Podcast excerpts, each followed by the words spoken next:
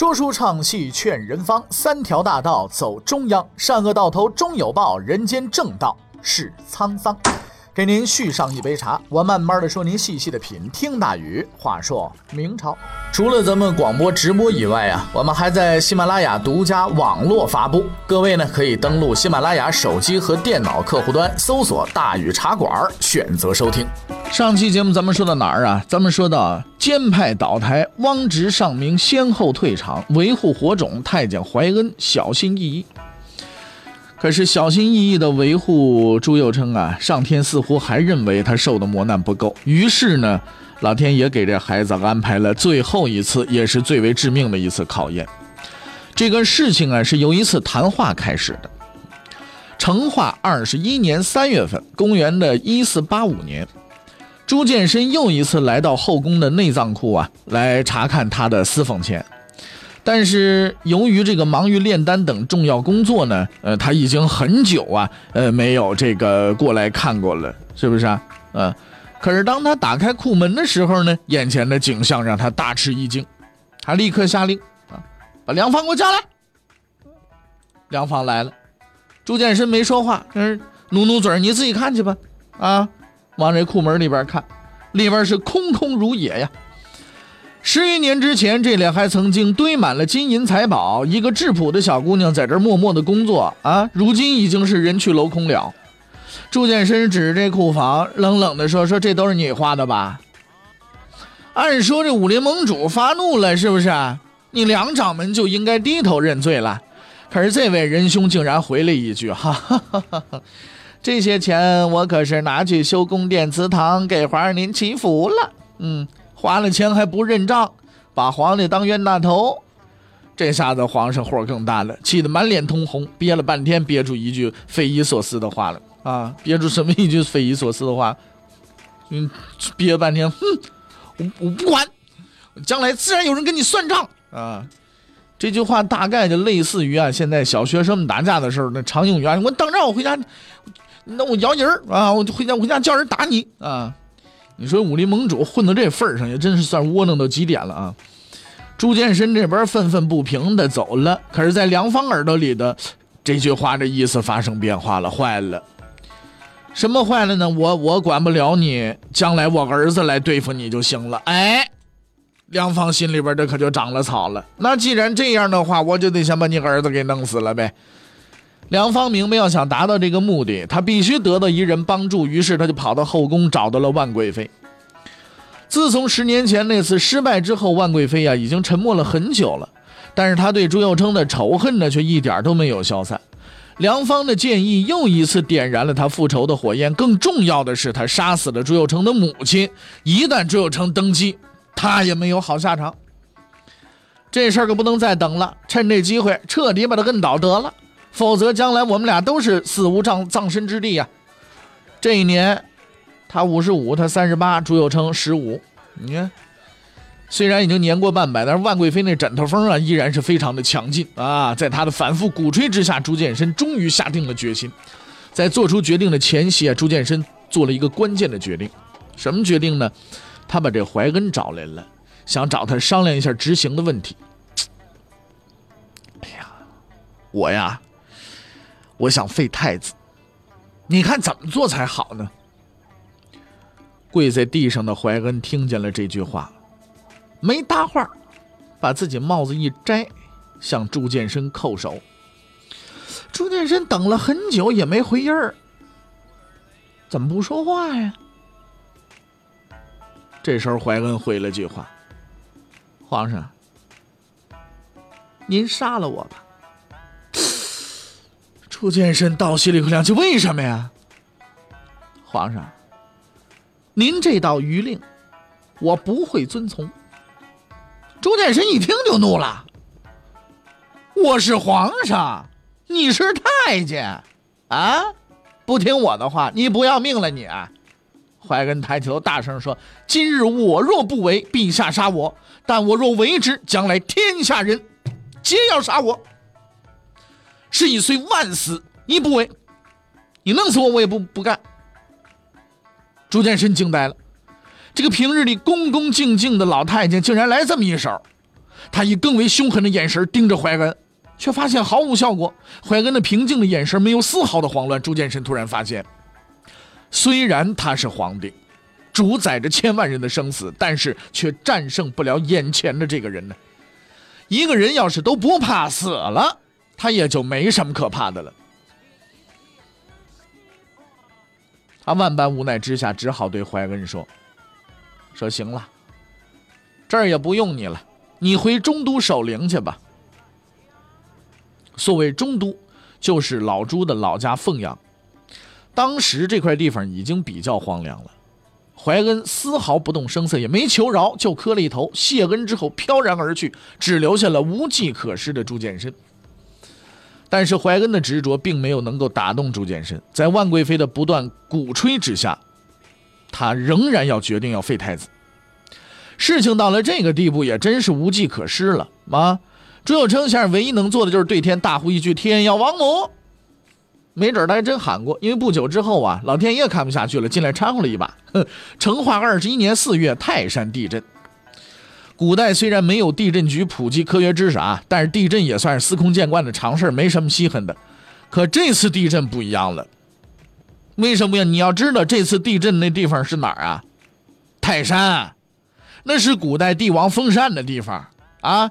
秦皇汉武那才够资格上去啊。光武帝同志斗胆上去一回，被人骂了几句。朱元璋一穷二白打天下，天不怕地不怕的人也没敢去比划比划，是不是？用现代话来说，这座山那有着重要的政治意义。朱见深有点慌了，他立刻派人去算了一卦，看看到底出了什么问题。结果那位算卦的鼓捣了半天，得出一结论来：应在东宫。这意思什么意思呢？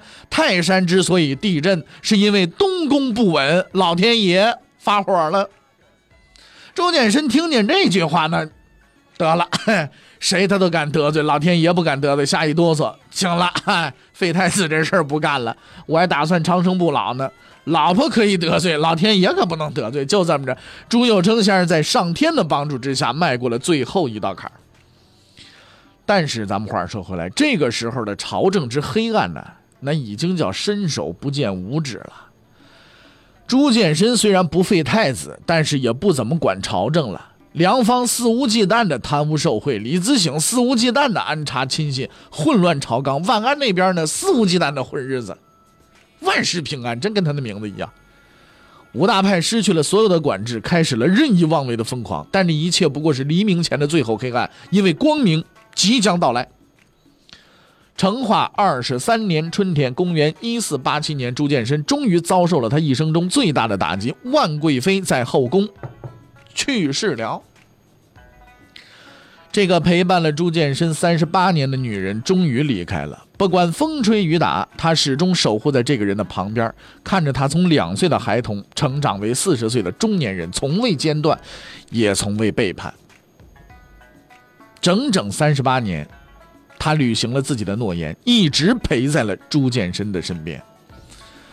其实啊，他不是什么十恶不赦的大坏蛋，只是嫉妒的火焰彻底的毁灭了他的理智。对他而言，朱见深已经成为他生命中不可或缺的一部分了。他不能容忍任何人把他抢走。卑劣、残忍、恶毒，其实也不是他的本性，却是他必须付出的代价。朱见深这下子可彻底崩溃了。几十年过去了，春药仙丹早已毁坏了他的身体，万贵妃的死却更为致命的摧毁了他的精神。他登上了皇位，成为了统治帝国的皇帝，但是他的心灵仍然属于三十多年前那个孤独无助的孩子，需要万贵妃的照顾。谢幕的时候终于到了。朱见深心的话，你虽然先走一步，但是你不会寂寞太久。很快我就会来陪你。几十年后宫的你争我夺，其实你并不明白，即便说你没孩子，也没有任何人可以取代你的地位。皇位和权势对朱见深而言并不重要，朱见深也并不感兴趣。他所要的只是他的陪伴，仅此而已。结束吧。成化二十三年八月，朱见深病倒，十天之后不治而亡，年。四十一岁，朱见深呢是一个很奇特的皇帝，在他的统治之下的帝国要挟横行，昏暗无比，但是他本人却并不残忍，也并不昏庸。恰恰相反，朱见深性格温和，能够明白事理，辨别中间。出现如此怪状，只因为他有一个致命的缺点——软弱。他不处罚贪污他钱财的小人，他也不责骂痛斥他的大臣，因为他畏惧权力，畏惧惩罚，畏惧所有的一切。归根结底，他只是一个想安安静静过日子的人。他应该做一个老老实实的农夫，或者是本分的小生意人。被迫选择皇帝这个职业，对他来说实在是一个不折不扣的悲剧。朱见深不是一个好皇帝，也不是一个好人，他是一个懦弱的人，仅此而已。朱见深这么一死，朱耀称终于是登上了最高皇位。从显被堕胎的婴儿到安乐堂中的幼童，几乎被废的太子，还不到二十岁的朱佑称已经历尽人生艰险。他不会忘记他含冤死去的母亲、舍生取义的张敏、刚正不阿的怀恩，以及所有那些为了他能够活到现在付出沉重代价的人们。他虽然取得了最后的胜利，但是他的母亲永远也看不到儿子的荣耀了。而那些为自己牺牲的人也无法回报了，怎么办？做一个好皇帝吧，就此开始改正父亲的所有错误，让这个帝国在他的手中再一次兴盛起来。要让所有逝去的人都知道，他们的付出是有价值的。周成准备动手了，对象就是五大门派，他早已判定这些人是不折不扣的垃圾垃圾。第一个被解决的就是先派掌门李自省。这位仁兄还想装神弄鬼混下去，朱有成就根本不同他废话。继位第六天，把他送去劳动改造了。而那他手下的一大堆什么门徒、什么法王、国师、禅师、真人，朱有成干脆利落用一个词儿，通通打发了，我滚蛋！先派的弟子们全部失业，回家种地去了。啊，这些神仙也没见说自己能点石成金，变出粮食来，是吧？掌门李仙人捞了一份工作，充军了。可是这位仁兄啊，当年斗争手段过于狠毒，仇人遍天下，光荣参军没几天，让人活活给整死了。至此，终于是飞升圆满了。嗯，然后呢，就是春派掌门梁方，郑成十分麻利的就给他安置了新住房牢房啊。这位太监最终受到了应得的惩罚。最为紧张的人呢，叫万喜。作为万贵妃的弟弟，后派的继任掌门，他十分清楚朱有成绝对不是什么善男信女。况且万贵妃杀死了他母亲，此仇是不共戴天的，不是吃顿饭认错就得了。他收拾好了东西，准备了后事，只希望皇帝陛下能给他来一痛快的，别搞什么凌迟之类的把戏，直接啊，哎，把脑袋剁了得了，别割三千多刀了。事情的发展呢，似乎啊符合他的预料。不久之后，他家被抄了，官被免了，自己也被关监狱了。但那最后一刀就是迟迟不来，万喜儿心里没底儿啊。可更让他吃惊的是，过了一段时间，他竟然被释放了。哎呀，万喜儿想破脑脑袋没想明白，莫非说这皇帝喜欢玩猫捉老鼠的游戏，让我出来跑两天，再把我摁下？可是朱佑樘呢，十分清楚是谁杀死了自己的母亲，很多大臣也接连上书，要求对万家满门抄斩，报仇雪恨。但是朱佑樘的反应出乎所有人的意料，他退回了要求严惩的奏折，用一句话给这件事下了定论。到此为止吧。六岁的朱有成还没有记清自己母亲的容貌，就永远的失去了她。之后，他一直孤单的生活着，还时不时被万贵妃排挤陷害。对于他而言，万贵妃这个名字就意味着仇恨。可是，当他大权在握的时候，面对仇恨，他选择了宽恕。他宽恕了那些伤害过他的人，并不是软弱，而是因为他懂得很多万贵妃不明白的道理。因为懂得，所以慈悲呀。之后，他召回了还在凤阳喝风的怀恩，亲自迎候他入宫恢复原职。怀恩不敢受此大礼，吓得手摇脚颤，推辞再三。可是朱有称却坚持这样做。因为他知道，眼前的这个老太监曾经冒着生命的危险，无畏的保护了自己，这是他应得的荣耀。还有那位曾经养育过他的前任吴皇后，这位心高气傲的小姐只当了几个月的皇后，就被冷落在深宫许多年。此时已经是年华逝去，人老珠黄。朱佑樘把她请了出来，当做自己的亲生母亲来侍奉。被遗弃二十多年的吴废后，感动的是老泪纵横啊！也许他当年的动机并不是那么的单纯，但对于朱佑称而言，养育之恩是必须要报答的，其他的事情并不重要。朱佑称就是这样一个人，一个了不起的人。他不复仇，他只报恩。他比朱棣更自信，因为他不需要用暴力来维护自己的权威。他比朱瞻基更为明智，因为他不但清楚种田老农的痛苦，也了解自己敌人的悲哀。他比朱厚熜啊，当然了，这位兄弟还没出场呢啊，更聪明，因为他不需要权谋，只用仁厚就能征服人心。在他的统领之下。大明王朝将迎来一个辉煌繁华的盛世。恩仇两清，但还有一派没解决，就是混派。这一派也十分特别，因为万安、刘吉等人虽然消极怠工，安插自己的亲信，却也没干什么了不得的坏事周有成暂时没有解决这帮子废物，因为就算要让他们下岗，你也得找一充分的理由。日子如果就这么过下去，估计万安等人就算不能光荣退休，至少也能体面的拿一份养老金辞职。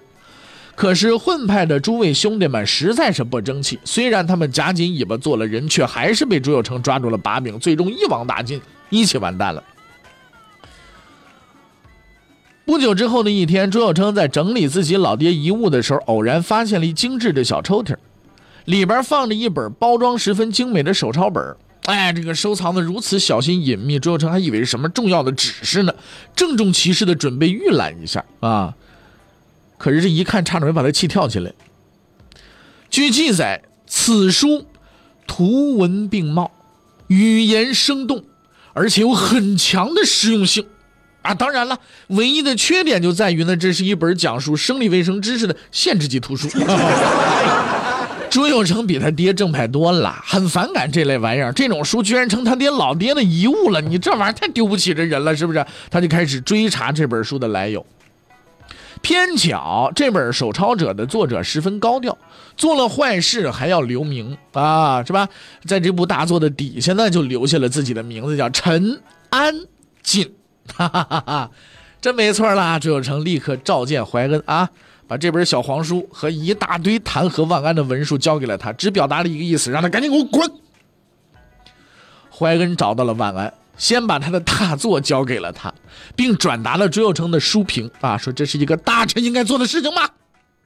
晚安吓得浑身发抖，跪在地上不断的臣有罪，臣悔过，然后施展出看家绝技磕头功，哎呀，声音是又脆又响，响这天来。怀恩原本啊，估计这这么一来，万掌门就会羞愧难当，自己提出辞职。可是等了半天，除那两句“臣有罪，臣悔过”之外，嗯，万兄弟压根没提这回事儿。这是干什么？没办法，只好出第二招了，啊，拿出了大臣们骂万安的奏折，当着他的面一封一封的念给他听啊。这么一来，你就算是脸皮厚过城墙拐弯的人也顶不住了吧？呃，可是他没有想到万掌门那个脸皮呀，那是橡皮做的，具有防弹功能啊！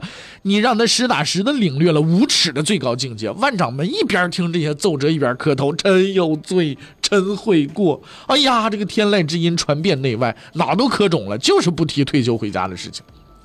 哎呀，怀恩气的这人怎么这么不要脸呢？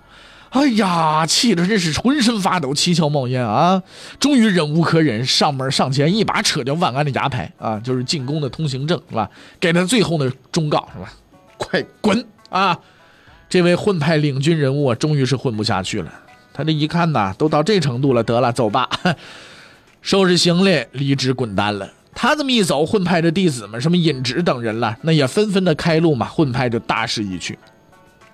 最后就剩下了一刘吉。这位刘棉花实在是名不虚传，眼看着情况不妙，立刻见风使舵，换了一副面孔，主动批评起朝政来了，甚至对朱有成也是直言进谏。朱有成要封自己老婆的弟弟当官，他故意找茬，应该先封太后的亲戚，那不能偏私，颇有点正直为公的风范啊。刘基自以为这样就可以接着混下去了，可他实在是小看了朱佑樘了，是吧？这位皇帝自小在斗争当中长大，什么没见过呀？早就打探过刘基的言行了，知道这位棉花兄本性，这就是不爱搭理他就是了。可是现在竟然自己主动惹事出来找抽，那可不客气了啊！抡圆了大嘴巴就给你扇脸上呗。派了个太监到刘基家里，直截了当告诉他：“你呀，最好还是早点退休，要不然呐，脸可挂不住啊。”刘棉花这回可不装了，跑得比万掌门还快，立刻卷起铺盖卷回老家了。至此，这五大派算是彻底肃了清，全军覆了没，赶走了这些垃圾。朱佑称啊，终于可以大展身手了。他召集了两个关键人物进京，准备开创属于自己的盛世。那么，这两个人究竟是谁呢？欲知后事如何，且听下回分解。